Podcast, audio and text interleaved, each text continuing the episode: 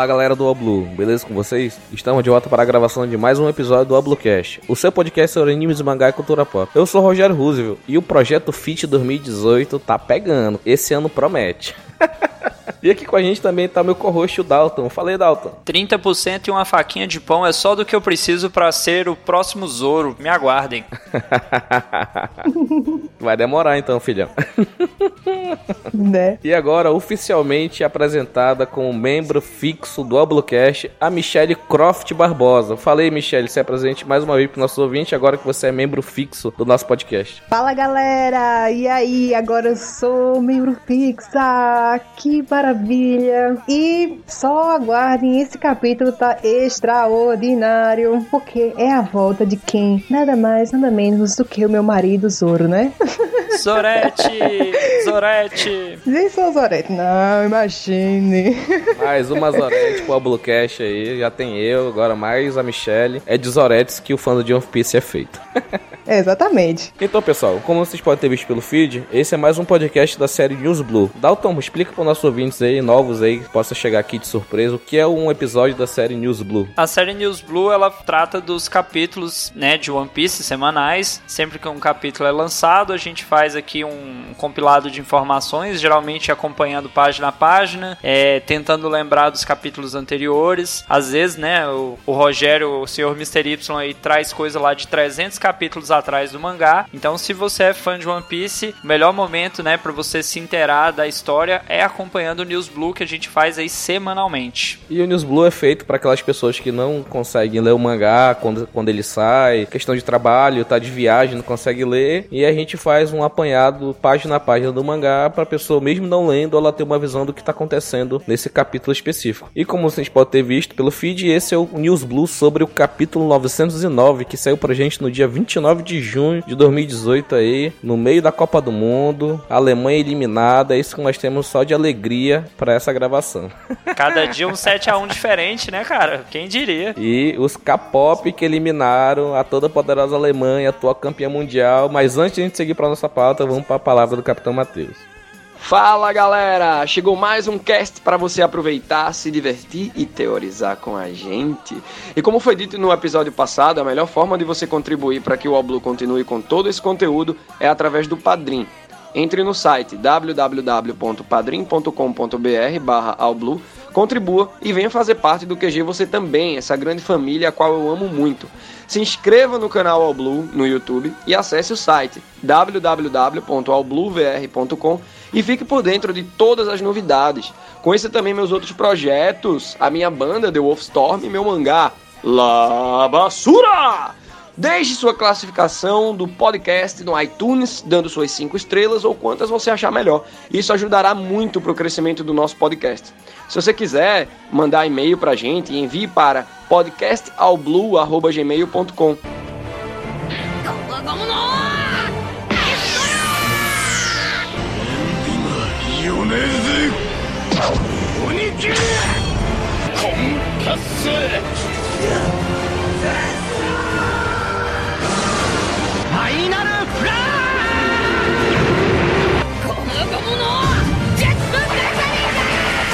ディブルジャンボペルビエールアッシェ三刀流奥義一大三千大戦世界ッ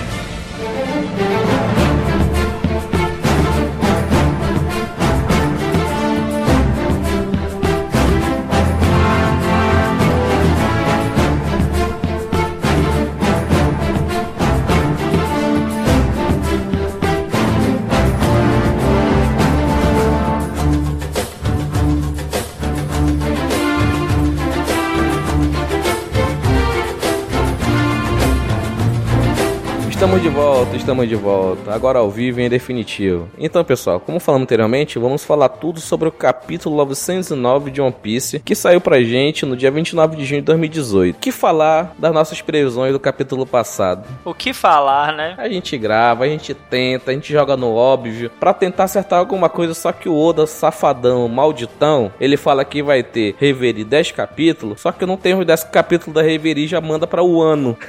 então, não todas as nossas previsões foram por água abaixo. Novamente. Eu diria que a gente calculou assim 10 seguidos, mas ele não disse que seriam 10 seguidos. E foi exatamente isso que aconteceu, né? Veio aí uns 3, né? Dois, mais precisamente, de Reverie. E ele pega e dá esse plot twist carpado na gente aí. E põe plot twist carpado mesmo nessa coisa, que ninguém esperava o que aconteceu, né não, Michelle? Exatamente. Tipo, a gente prevê umas coisas muito loucas querendo que aconteça. Do nada, Oda. É o ano. Aí a gente fica como? No chão. Michelle é a que tá mais feliz. Com certeza. E o Oda malditão acostuma a gente a cada capítulo ter uma explosão de cabeça, sabe? Cada loucura que aconteceu naqueles episódios da Reverie foi uma coisa de louco e agora chega nesse capítulo e dá uma mansada na, na fera. A fera se acalmou. De maneira geral, achei esse capítulo, aqueles capítulos já entrando na série, aquela parte mais calma, mas só que a gente tem no Zorão da massa. Ele não consegue ficar calmo, né, cara? Ele tem que fazer alguma coisa. Já vi gente falando, ah, ele estragou o plano, porra nenhuma. Em um capítulo já fez muita coisa que o Chorão não fez em dois anos. Olha o recalque, olha o recalque. O que, é que vocês acharam de uma maneira geral desse capítulo antes de a gente ir pro página a página? Cara, eu diria que foi um capítulo de transição de história, né? Que a gente já tava esperando que aparecesse alguma coisa de Wano. A gente já tinha aí alguns episódios que a gente tava falando que o Wano ia aparecer, o Wano ia aparecer e o Oda só enrolando. E apareceu. Mas, ao meu ver, não aconteceu nada grandioso ainda. Pra mim, é, foi uma notícia extraordinária, primeiramente, saber que o Ano e o Zorão ia aparecer. Mas de maneira geral, assim, no capítulo, eu achei que não teve, assim, uma coisa muito extraordinária que aconteceu. Foi mais aquelas informações que a gente precisava lembrar, aqueles detalhes que a gente vai precisar lá na frente, essas coisas assim. É, a gente não esperava que aconteceu. Mas agora vamos falar realmente desse capítulo sensacional que foi o capítulo 909 e começa mais uma vez com a porcaria desse Orlumbus. Caraca, tá bom essa porra já, mano. Acaba, né, cara? O Orlumbus é top e tal, mas tá bom de Orlumbus, cara. Quero ver outras pessoas. É a história de capa de um comandante mais longa até agora e parece que vai acabar. Aí chega o Oda, manda mais uma desse cara. Tá bom, cara. E esse foi o volume 39 da história de capa, visitando os membros da grande frota do Chapéu de Palha, Arco Orlumbus, 4 da tarde. Primeira campanha de um pirata começa o assalto. Cara, a gente viu ele fazendo o cronograma no último assalto. Opa, agora 4 horas da tarde de amanhã eu vou assaltar aquela ilha ali, então vamos lá. 4 horas em ponto, seguindo o cronograma de um administrador aí qualquer, pronto, seguiu o cronograma e tá fazendo a pilhagem dos piratas aí, né, cara? Tá arrecadando fundos, né, pra grande guerra. Pela lógica do sistema, eu diria que ele vai ter só mais umas duas histórias de capa, até por uma questão de horário, que ele vai mostrar aí essa pontualidade dele e vai deve encerrar, né? Já era para ter encerrado, a gente esperou que naquela despedida encerrasse a história do Orlumbus, mas não, né? No meu caso, eu ainda acho que ainda vai ter mais uns três, só pra aparecer o um número par. Sacanagem. Vai acabar essa história de capa, ele olhando o cronograma. Bom, seguimos o cronograma certinho, consegui assaltar, consegui roubar a quantidade que eu projetei. Então tá tudo certo, vamos seguir pro nosso próximo cronograma. Porra, né? Puta que pariu, vamos lá. e o capítulo 909, intitulado de Seppuku, que é um ritual japonês aí de suicídio que os samurais usavam no período medieval, lá do Japão feudal, quando eles perdiam, né? Então, para morrer com honra, eles mesmos se, se matavam, né? É o famoso suicídio com honra, né, cara? Porque o samurai, ele não pode morrer de qualquer jeito. Ah, ele tem que morrer com a honra do guerreiro, né? Preservada. Então, se ele viu que ele perdeu uma luta, ele, ele não pode levar essa derrota para casa, uma desonra pro nome da família dele. Então, ele mesmo se mata para a honra da família dele ser preservado, vamos dizer assim, a honra do mestre dele, essas coisas. E continuando aqui, depois dessa história de capa, mais uma do Orlumbus, a gente tem a primeira página mostrando os guardiões, né, que são é, os minks que ficam sob mando do mestre Nekomamushi, e mostram eles aqui no tipo uma periferia, numa cidade meio destruída, na assim protegendo o navio e tal. O navio tem a carranca de um elefante, que é simbolizando a Zunisha, né, que é o, o elefante gigante. Aí tem muita, é, se tu olhar aqui o barquinho um negócio de é, abacaxi, né, bem bem temático As mesmo. né? Plantas, é bem Plantinha, né? bem mink mesmo a bem, parada. bem animal, plantas e árvores e coisas que lembrem uma floresta no caso, né? Bem natureza. E eles ficaram aí, né, nessa parte, eles não puderam ir com o mestre Nekomamushi, porque, como a gente sabe, o mestre Nekomamushi foi atrás do Marco, a Fênix, né, o imediato dos Piratas Barba Branca. Então, eles não puderam ir lá, porque nessa vila que eles foram, eles poderiam ficar assustados pela cara de mal, né, dos, dos guardiões, né, dos Minks. Sendo que o Nekomamushi tem uma cara de, de vagabundo, né, matador, mas só que ele- eles falaram que o sorriso dele é... Ele é um gato, pô. Porra. Você quer o quê? Quem não gosta de gato, cara? Gatos são amor. é só jogar uma bolinha, né? É. e uma informação muito importante é que o mestre Nekomamushi tem incríveis habilidades de navegação. A gente espera ele aí como se fosse a Nami dos Minks aí. É, esse detalhe que eles mencionam, né, a habilidade dele como navegador, que ele esteve naquele barco, é interessante porque aos poucos eles estão contando a história dos Minks, né, que depois da invasão que teve lá na ilha e tudo mais, Zunisha, não, não se deu muito detalhe sobre eles, apesar de falar que eles eram grandes guerreiros, né, e aí a gente percebe que aos poucos está contando. Sim, sim. E para finalizar essa parte, porque só o mestre, né, com a Mushi foi, apesar da cara dele carrancuda, eles falam que o, ele tem um sorriso fofo. fofo. É gatinho, pô. Gato é, o pessoal fala que ele é o animal do capeta, mano, porque ele não é amigo que nem um cachorro.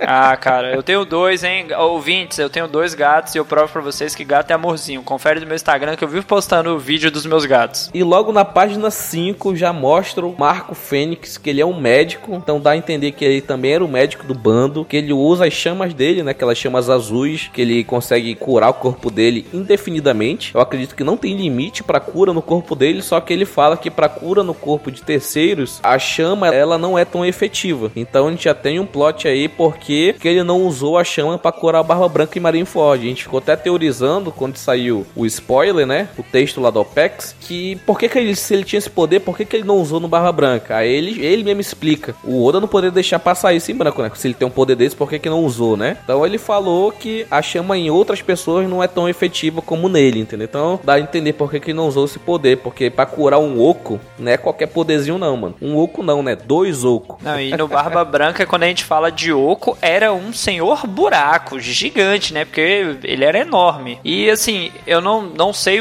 vocês, mas eu não me recordo de nenhum momento, nem no anime, nem no mangá, ter citado que ele seria um médico, né? Isso pra mim foi novidade é citado agora o 909, entendeu? Ninguém sabia isso. Isso é novo. Para mim ele só era o imediato combatente, entendeu? Porradeiro que vai para cima. Pra mim, ele só era aquele cara que dá ajuda ao Barba Branca. Eu nunca imaginei que ele fosse o médico. Até com a habilidade dessa, né? Você pensa, uma habilidade de regeneração. Qual é o limite para ele de, de ferimento e se regenerar? Que a Fênix, a ideia é que ela morre e volta, né? Para ele é nenhum, não, não, tem limite. Eu acho que para ele a gente viu na Guerra de Marineford. Ele pegou todos os ataques do Kizaru de frente, não desviou de nenhum. O ataque simplesmente pegava da chama e a chama curava. Simples assim. Em pleno voo, lá voando, o ataque pegando nele não era nada para ele. Mas aí, eis a questão, e hack? Porque querendo ou não, esse tipo de, de Akuma no Mi, né, geralmente não é tão forte contra hack, mas... Não, mas aí se o cara pegar um soco de hack, é diferente de pegar um ataque de outra Akuma no Mi, entendeu? É. O ataque da Akuma no Mi não tem hack imbuído nela. Eis a questão. Toda uma ciência One Piece. E a gente vê o Marco, né, ele tá curando, né, uma mantícora, se vocês lembrarem lá da saga de Impel Down, tinha esses leão com cara de pessoa, né, que eles, eles devoravam os presos, né? Mas e se a gente vê aqui, nesse país que ele tá aqui, a mantícora é um ser dócil, entendeu? Então é, é, é como se fossem os pitbulls. Os pitbulls são seres dóceis, mas pela criação que eles têm de merda, eles ficam violentos, alguns? Será que deve ser isso? Sim, creio eu que seja até a questão que do, do sentimento que é passado, porque no,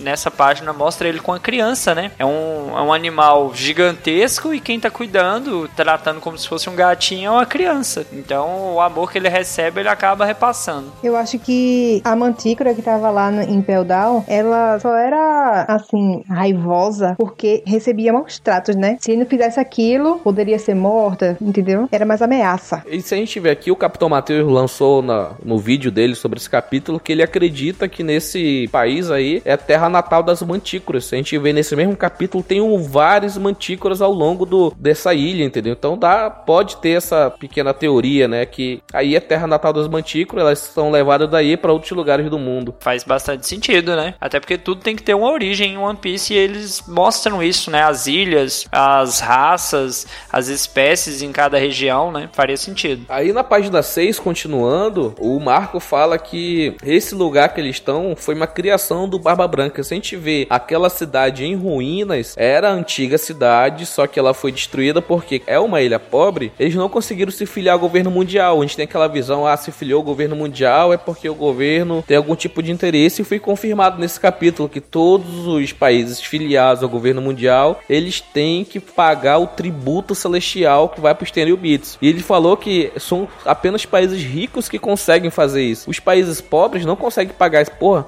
esse tributo deve ser caro pra caramba, cara. Deve ser um imposto gigantesco. Pra ter a segurança da marinha, da marinha ficar de olho, de vigiar pirata que entra, pirata que sai, tem que rolar um faz-me rir, né? Senão, não tem proteção. E o Marco continuou falando, né, que nesses países pobres que não tem uma, uma supervisão, né, do governo mundial, não tem a marinha, eles acabam se tornando ilhas sem leis, onde piratas e traficantes de humanos vagueiam livremente. E o Barba Branca foram uma das pessoas afetadas por isso. Sobrevivente, né? Isso, por conta dessa falta de supervisão dos órgãos competentes, vamos dizer assim, acabaram criando muitos órfãos, entendeu? Porque os pais morriam para proteger os filhos e os filhos tinham que se esconder e tal. E o Barba Branca foi um deles, entendeu? Até mostrado o Barba Branca criancinha aqui, cara, ele tinha uma cara de carrancudo, né? Sim, é, essa foto aí tá bem engraçada, uma cara ruim pra caramba, pedaço de ripa na mão, fala, vem. Só vem, mano, só vem. Cara, dividir a volta de ser meu pão. O Marco continuou falando, né, que mesmo ele partindo muito cedo para se tornar um pirata, ele nunca deixou de pensar nessa vila dele. Então, assim, pelo por baixo dos panos, ele sempre ajudava essa ilha. E mesmo que faltasse as coisas pro navio deles, ele não deixava de mandar. Ele, ele preferia que a, a tripulação dele passasse fome do que essas pessoas aí que foram esquecidas pelo mundo ficassem com fome, entendeu? Então ele mandava todo o dinheiro dele, a parte dele das riquezas, ele ficava com nada e lavava o dinheiro e mandava para essa ilha, entendeu? É aquele lance, aquilo que ele passou de sofrimento na infância dele, ele não quer que aconteça com outras pessoas nesse lugar, né? Aproveitando só o momento, Rogério, pra gente poder dar risada de coisas irracionais de One Piece. Você olha esse tanto de mantícora no canto da página 6 aí embaixo aí e tem uma cerca. Pra que que tem uma cerca com um bicho deste tamanho, meu senhor?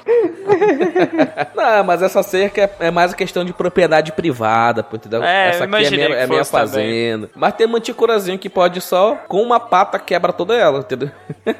Bem por aí. As mantícoras aí é educada. Muita mantícora, muita mesmo. Então, por isso que teve essa teoria, né? Que o Capitão Matheus falou que aí pode ser a terra natal das mantícoras. Todo essa, esse background que a gente teve agora do Barba Branca, a gente entende porque tanto ele queria criar uma família, entendeu? Ter uma família, para se dizer dele. Porque ele não teve uma, porque a cidade dele, a vida dele sempre foi arrasada por guerras, por tráficos humanos que ele viu, com certeza viu amigos dele sendo traficados, entendeu? Então ele sempre quis ter uma família para poder proteger a família de todo o mal, entendeu? Por isso que ele tinha aquela vibe de pai, eu sou o pai de vocês, eu vou proteger vocês, entendeu? Pô, isso é muito bonito. E até a questão das cidades que estavam sob a proteção do Barba Branca também, você lembra que eram cidades que não eram as mais ricas, as mais prósperas, mas ele acabava protegendo, né? Ele dava um jeito de proteger, de falar que era dele para ninguém mexer. Exatamente. E como vocês podem perceber também, o Marco nunca deixou, né, de chamar ele de pai. Isso foi muito legal, porque isso mostra o quanto o legado dele continuou, entendeu? E outra coisa que o Marco fala, cara, o Marco falou tanta coisa boa aí, cara.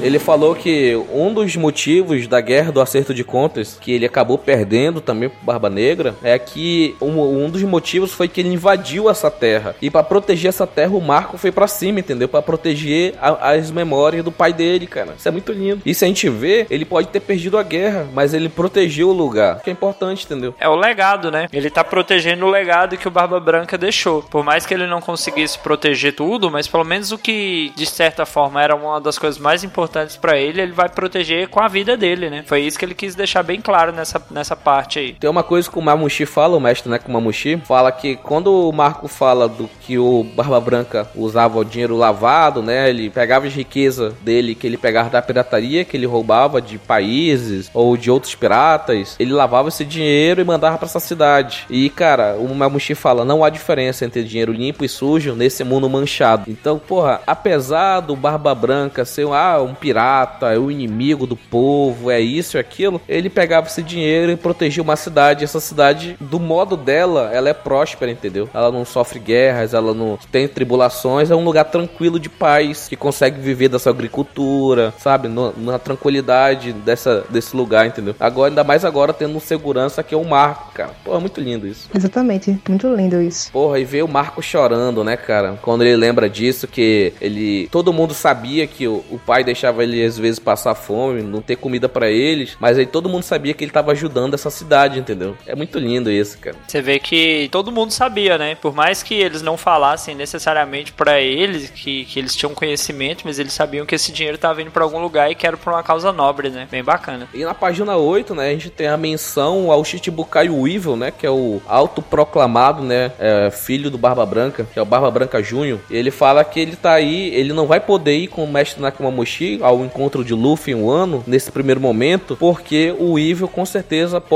atacar esse lugar. E se não tiver uma pessoa como o Marco pra proteger, esse lugar pacífico vai pro caralho, mano. Vai desaparecer. Então o Marco, ele não vai poder ir porque tem esse lugar pra proteger, como o Dalton bem disse, pra proteger o legado. E aquela questão, né? A promessa foi feita e ir atrás de todas as pessoas do bando do Barba Branca. Então, aonde eles estiverem, eles vão ser caçados. Ainda mais que ele sabe que o Marco tinha uma importância, né, maior dentro da tripulação do Barba Branca. Com certeza ele é um dos primeiros que tá na lista a ser procurado.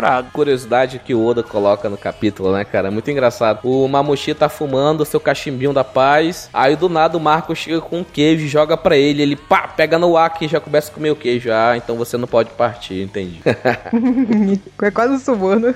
e outra coisa que o Marco fala, a Miss Bakken, né? Que é a mãe do Evil, autoproclamada mãe, né? Porque para mim ela só tá manipulando o Barra Branca Júnior aí. Ela era, ela costumava fazer parte do mesmo navio que o pai. Ou seja, ele não quer dizer que ela era subordinada dele. Em algum momento da história dos dois, eles eram subordinados a um outro capitão. E nesse momento, eles eram, assim, na camas do mesmo bando, entendeu? Que bando seria esse? Será que é o Rox? É, ele não deu mais detalhes que esse, mas deixou claro que existe, né? Existiu, na verdade. Fica aí no ar, né? E outra coisa, ele mandou uma mensagem pro Luffy. Só que essa mensagem não, ele não fala, é lógico, né? Que o Oda não ia fazer isso, de falar a mensagem. E já corta para o país de Wano numa página dupla sensacional. Que mostra uma, uma pessoa tocando aquela, aqueles instrumentos característicos japoneses, né? Eu acho que é uma. É citra o nome desse instrumento? É cítara? Acho que é cítara. E cara, que quadro magnífico, né, cara? Mais japonês feudal impossível, né? Exatamente. Essa árvore saindo debaixo desse, desse castelo, com esse portal gigantesco aí, cara. Esse portal, que cena maravilhosa, cara. Isso, isso no anime vai ficar lindo demais, cara. Cara, o Oda, ele tem, tem tanta referência aí, né, cara? A, a cultura japonesa, né? Num lugar só, porra, não parece poluído. Tem tanta coisa, mano, não tá poluído, pessoal. Tá uma coisa tão linda, cara. E você também vê umas pétalas de cerejeira assim voando, e é muito tradicional isso. As músicas, e você percebe os detalhes das casinhas, é bem legal. Vocês perceberam que essa personagem aí que tá tocando essa cítara, ela parece Mink também? Porque ela parece uma cobra, né? Parece uma serpente, pelo menos ao meu ver. Rapaz, será que essa pessoa é a Queen? Nunca saberemos até o Oda mostrar. é, exatamente. e já corta, né? Depois desse quadro magnífico apresentando o país de Wano, que se você abstrair a grandiosidade de One Piece, tu pode até pensar que é um dos cenários de Bleach. E já corta já pro Frank, né, cara? E eles, como eles estão aqui numa missão de infiltração, tá todo mundo com codinomes, né? Já virou uma coisa normal. Em Dressrosa, todo mundo tinha um Lando, né? Era Fralando, Usolando, Robinlando, é, Luffyland. Era tudo pra se infiltrar, né? Ele tá aqui falando, porra, o Frank é o carpinteiro mor, né, cara? O Frank é o melhor carpinteiro do mundo aí. O cara chega, novato, você que fez isso? Aí, sim, chefe, alguma coisa ficou insatisfatória. Aí o cara, não, nem pensar, idiota. É uma parede perfeita, eu te elogiarei por isso, seu grande tolo. Porra, esse cara é foda, né, cara? Ele vai elogiar o cara, seu idiota, seu grande tolo, mas tá top esse negócio aqui. Você tem que ver da outra ótica. Eu estou infiltrado, eu estou aqui tentando disfarçar quem eu sou e eu vou fazer a parede mais perfeita que alguém já viu. Porra, que disfarce é esse, cara? Faz um trem torto aí. Não, isso mancharia a reputação dele. Esse carinha aí, ele já apareceu já em SBS. Se você pegar o mangá no capítulo 1, o Capitão Matheus falou isso no vídeo. Dalton fala que eu lembro de coisa de 300 capítulos atrás. O Matheus lembra do capítulo 1. Então aí você vê o nível de, de loucura que, que é o capitão pro subordinado, vamos dizer assim. ele foi mencionado nos primeiros SBS, porque se você lembrar do capítulo 1, que aparece aquela cena que o carinha vai lá no bar da máquina e quebra a porta, e na próxima sequência a porta já tá consertada, é porque esse cara ele conserta as coisas na velocidade da luz, entendeu? Ele tava lá perto, tá, tá, tá, tá, consertou e foi embora. Isso aí é o carpinteiro ninja. Carpinteiro samurai, vocês respeitam o ano, rapaz. e chegou o maior trambiqueiro da face da terra, que é o Uzohachi, rapaz. É o codinome do Zop, Ele tá vendendo um elixir, curador aí, é um curandeiro, que o vendedor aí do reino de Wano. Ele tá com uma espada, corta um negocinho aqui e tal, depois ele corta o próprio braço e depois passa um tal de óleo de sapo. E o sangue some e tal, fica novinho em folha. Cara, isso aí ele fez um. Colocou aqui um sachê de ketchup, deu uma cortadinha bem básica e passou o óleo de sapo. Aí o pessoal, ah, vou, eu quero, eu quero, eu quero. Cara, o Zop sabe vender, cara. O Zop tá no bando errado, ele tem que ser vendedor. E eu diria que ele ficou muito bonito de barba, olha aí, ó. Falar é um elogio da beleza do Zop só de barba mesmo. Ele ficou atraente. Nem parece que é uma barba falsa, né? A barba branca, o cabelo preto. Nem parece. eu fiquei viajando nesse óleo aí de sapo. Eu achava que tinha lágrimas da Macherry, né? Poderia ter levado um pouquinho, sei lá, no potinho, já que ele só precisa de pouco. Porra, mas vindo do Zop, é completamente possível. Ele pode falar, Mancheri, chora aqui, chora, chora, chora, que eu vou levar isso aqui comigo. Chora aqui, deixa eu te dar um beliscão. Compartilha um pouquinho desse teu regador aí.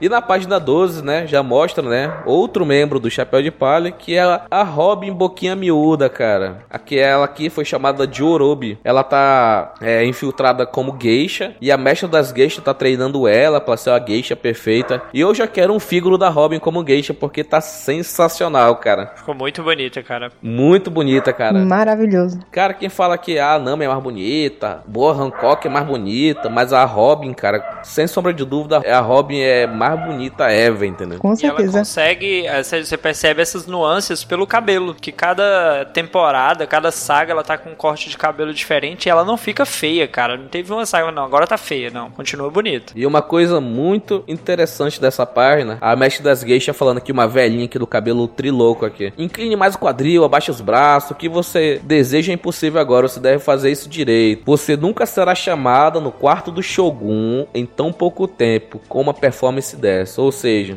ela quer ir no quarto do Shogun, se aproximar, né? Se aproximar do inimigo. E é, essa deve ser a missão mais difícil, que é se infiltrar no terreno do inimigo, porque todo mundo conhece o rosto dela. Ela é procurada. Então, é complicado ela conseguir se infiltrar perto, tão próximo do Shogun, cara. E se ela conseguir fazer isso, será tipo aquele, aquela cena de filme. Eu queria que isso acontecesse. Ela envenenar o Shogun com um chazinho. Putz, grila, esse é Eita. perfeito. Uhum, com certeza. Na próxima página, na página 13, aparece o Kiemon falando que eles têm que se filtrar como se fossem próprios habitantes da ilha de Wano, que eles têm que passar bem abaixo do radar, porque como tem muitos aliados do Shogun perambulando e consequentemente, como o Shogun é aliado de Kaido, então, consequentemente, toda e qualquer informação do Shogun vai pro Kaido. Então, é muito importante eles ficarem abaixo do radar, entendeu? Porque se tocar nos oficiais do país, o Kaido vai ficar sabendo o que não pode acontecer, porque o Luffy não chegou ainda. Eles têm que atacar com força total, porque quando o bando tá junto é mais forte. Quando o bando tá separado, metade da força tá separado. Então aqui a gente só tá com 30% da força, que é o Zoro, entendeu? Então a gente tá oh, faltando os outros 70, Zorete. que é o Luffy.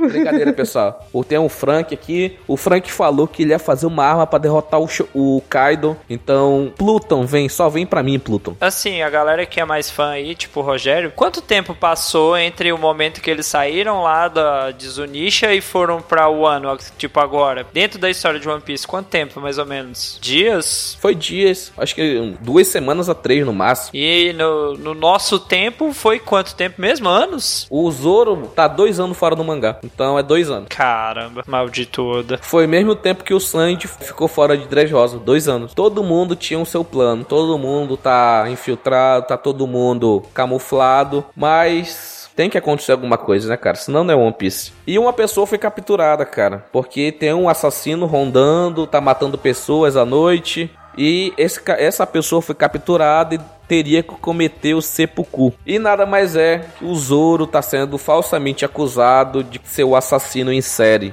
Zoro juro. e o Zoro aí com aquela cara fechada dele. Eu, eu tô vendo isso aí, sabe o que eu tô lembrando? O filme 47 Ronins. O Zoro tá a cara de poucos amigos aí. A cara de eu queria ir embora. Tiraram meu saque. E de algum jeito, o cabelo dele cresceu e ele fez um coque samurai. Não me pergunte como, pessoal. Isso aí não, não dá pra engolir, não. Esse aplica aí tá muito estranho, pessoal vassourinha. E as acusações que ele vem sofrendo. Além de ser um assassino das ruas que causou medo em todos e acabou com a paz da cidade, você também é um ladrão de túmulos. Eles desapareceram no meio de um ataque pirata 23 anos atrás, os restos do espadachim Ryuma e a lendária espada Shusui. O Zoro também, né, cara? Ele é muito menino, né? Porra, Zorete. Porra, Zoro. Exibindo as espadas, né? Porra, como é que tu tá. Tu sabe? Tu viu a reação do Kiemon quando viu a Shusui? Ele tentou te atacar e tu vai pra Wano e fica andando com a Shusui, porra. Vai dar merda, meu parceiro. Porra, tu faz uma ele parada é tipo dessa. o Kiko, pô. Ele é tipo o Kiko. Ele tá mostrando lá que ele tem, pô. Ele vai desfilar com ela mesmo. Ele chega por que assim. não?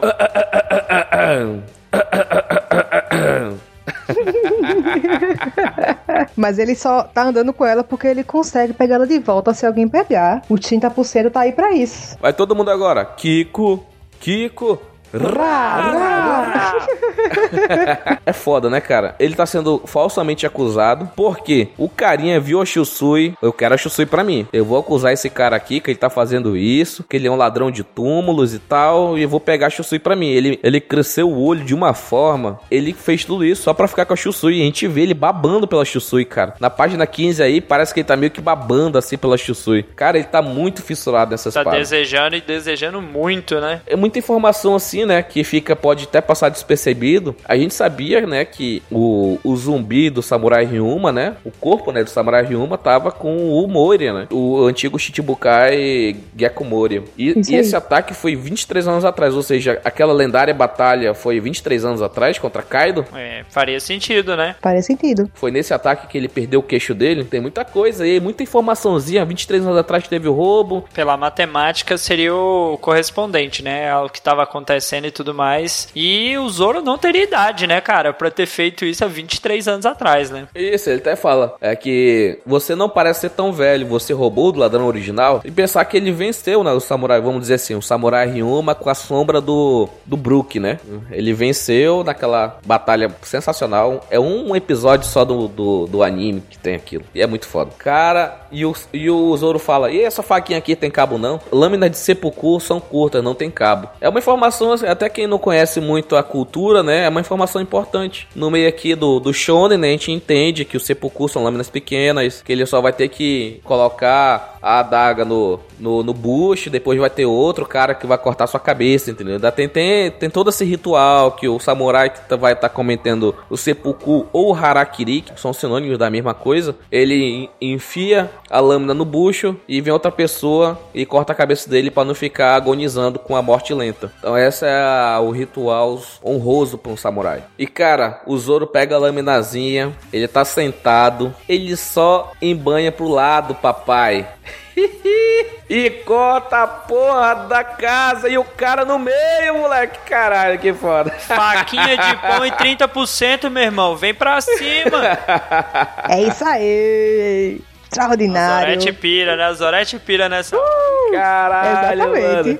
E por que, que ele fez isso? Ele fala bem assim: Você cheira sangue, você é o culpado, não é? Tá, ele corta, caralho. Puta que pariu. Isso que a gente precisava ver. Zorão, 30% em ação, cara. Isso aí! E aí a gente volta pra detalhes. Olha os detalhes aqui, ó. Tô olhando pela segunda vez e a gente percebe que a mulher que tava tocando a cítara, né? Que a gente não sabe se ela é minca, se ela é uma serpente, o pescoço tá até mais fino nesse primeiro quadro. Ela vai tocando, as pétalas vão caindo, aí de repente ela dá um toque mais forte na cítara e é o momento que o Zoro parte ao meio, simplesmente uma casa, uma pessoa, o chão, a dignidade da, da Alemanha após a derrota.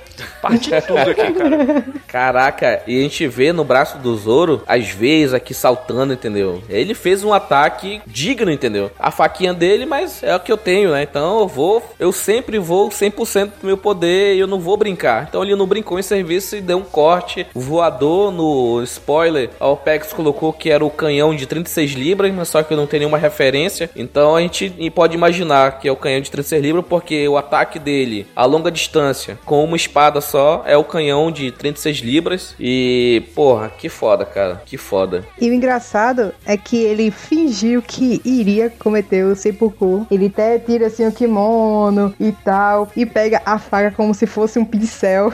Nem parecia que ele ia fazer alguma coisa. E do nada, vrá! Esse cara aí, até com um alicate de unha, ele deve ser perigoso. Eu tenho até medo. Isso faz eu lembrar da vez que ele foi atacado, né? Atacado entre aspas, pelo Mihawk, que foi com uma faquinha pequena também. Aí você vê o nível que ele subiu pra ele conseguir fazer isso aí com uma faca bem pequenininha. Isso no anime vai mostrar a mulher tocando o seu instrumentozinho. Aí quando o negócio pegar, ela vai acelerar o ritmo aí a gente vai ver o Zoro cortando. Porra, vai ser foda. Vai ser massa. E termina com o Zoro fazendo aquela cara dele fechada e pedindo desculpa pro Kiemon que ele não conseguiu manter o plano, entendeu? Então ele, de certa forma, ele colocou o plano por água abaixo, entendeu? E pra quebrar todo aquele clima, né? De que sempre é o Luffy que estraga as coisas. Dessa vez, o nosso protagonista maravilhoso é que dá as honras. Contudo, a gente vê que ele fez isso porque ele realmente atacou o verdadeiro culpado das mortes, entendeu? Então a mão do cara tava suja com três mortes, entendeu? Então ele vingou três pessoas. Essa culpa ele não leva, né, cara? Ele falou assim, Realmente. Independentemente da ação errada que foi isso, ele acabar com o plano, passar despercebido por debaixo do radar, mas ele atingiu o verdadeiro assassino, entendeu? Isso que tem que ser pensado também. Exatamente.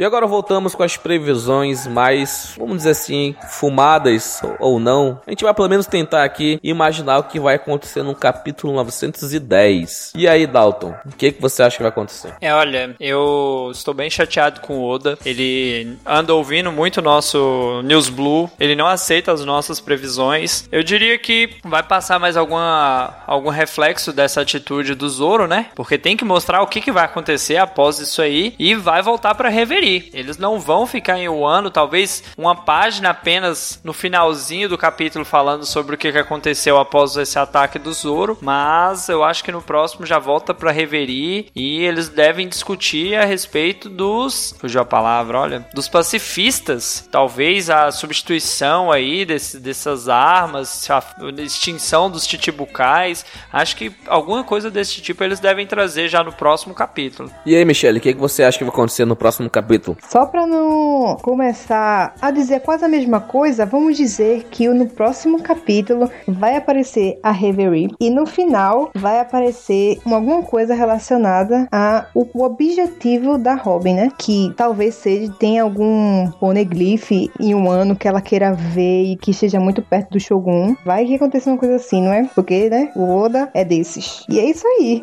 Eu concordo com a Michelle nessa questão do poneglyph. O ano foi o país que criou os poneglyphs. Então tem alguma coisa muito importante referente a poneglyphs que vai desenvolver muito mais a história da Robin. Mas acredito que no próximo capítulo ainda é muito cedo para isso. O que vai acontecer no próximo capítulo, na minha opinião, eu acredito que vai mostrar as consequências logo que aconteceu com o Zoro, ele fugindo, as pessoas surpresas que uma pessoa cortou uma casa, o chão e uma pessoa com uma faca de seppuku e ele vai conseguir pegar Shusui, ele vai fugir, vai ter todo um aueu e os Mugiwaras o que aconteceu vão ficar daquela situação, né? E depois corta para Reverie para falar mais sobre os Chichibukais. Talvez é um sonho, mas fale um pouco do Insama, que a gente quer o Insama de volta, a gente quer ver esse vilão principal de One Piece que foi apresentado pra gente no capítulo 908, que o Oda fez o favor de esquecer no capítulo 909, esse malditão, como a gente previu, daqui a 10 anos ele vai falar quem é o Insama, mas enfim, é isso que eu acredito, vai cortar pra Reverie e a gente vai ter essa finalização desse arco, né, da Reverie, se os tritões vão conseguir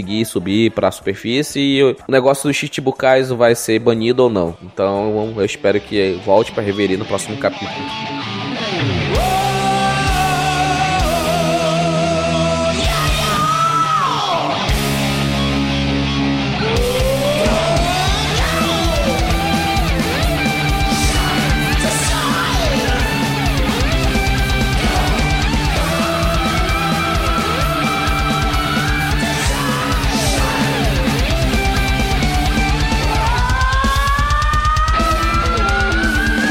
Então foi isso, pessoal. Esse foi o News Blue, onde nós falamos tudo sobre o capítulo 909. Esse capítulo que fez a gente errar todas as nossas previsões, que a gente pensava que ia continuar a reverir, contudo, cortou para o ano. Já mostrou o Marco, que foi muita loucura. O Marco, o Marco falou muita coisa sobre o passado do Barra Branca, que foi muito interessante de ver. Um pouco mais do Barra Branca, esse background que ele tem, por que ele queria ter tanto uma família. É, isso é muito bonito, entendeu? Então foi muito legal esse capítulo. É um capítulo, como o Dalton bem disse, de transição entre arcos. Tá iniciando outro, começa mais tranquilo e depois o negócio já pega fogo. Então a gente espera que o ano vai ser um negócio sem precedentes, porque tem Kaido, tem Shogun, tem a Big Mom querendo fazer a parceria com o Kaido mais uma vez. Tem tanta coisa no arco de Wano que a gente às vezes, caraca, a gente não sabe nem o que esperar às vezes. Galerinha, aquele recado maroto que a gente passa todo episódio, toda gravação de podcast. Siga as redes sociais do Alblucast, no Twitter, arroba Alblucast. É, acesse também o site do albluvr.com, onde a gente está postando lá o News Blue toda semana, falando sobre o capítulo, né? Os detalhes, algumas recordações aí que o Rogério busca lá do capítulo 1, como vocês puderam perceber. Eu não, o Capitão Matheus. Vocês estão de conluio aí. Siga também aí no Twitter o arroba Mr. 5 vezes underline Y, que é o Twitter do Rogério. Siga também o meu Twitter, arroba DaltonKBSA. E o da Michelle, ela vai falar porque eu ainda não aprendi. O meu é arroba Michelle, com dois L, Alana, com L só, 4. Todos os links vão estar no post desse podcast. Então, pessoal, esse foi o News Blue, onde nós falamos tudo sobre o capítulo 909. Deixa nos comentários se você concordou com a gente, se você discordou. Deixe as suas previsões nos comentários. E nos vemos na próxima. Tchau, tchau. Falou, galera. Falou, galera. Tchau, tchau.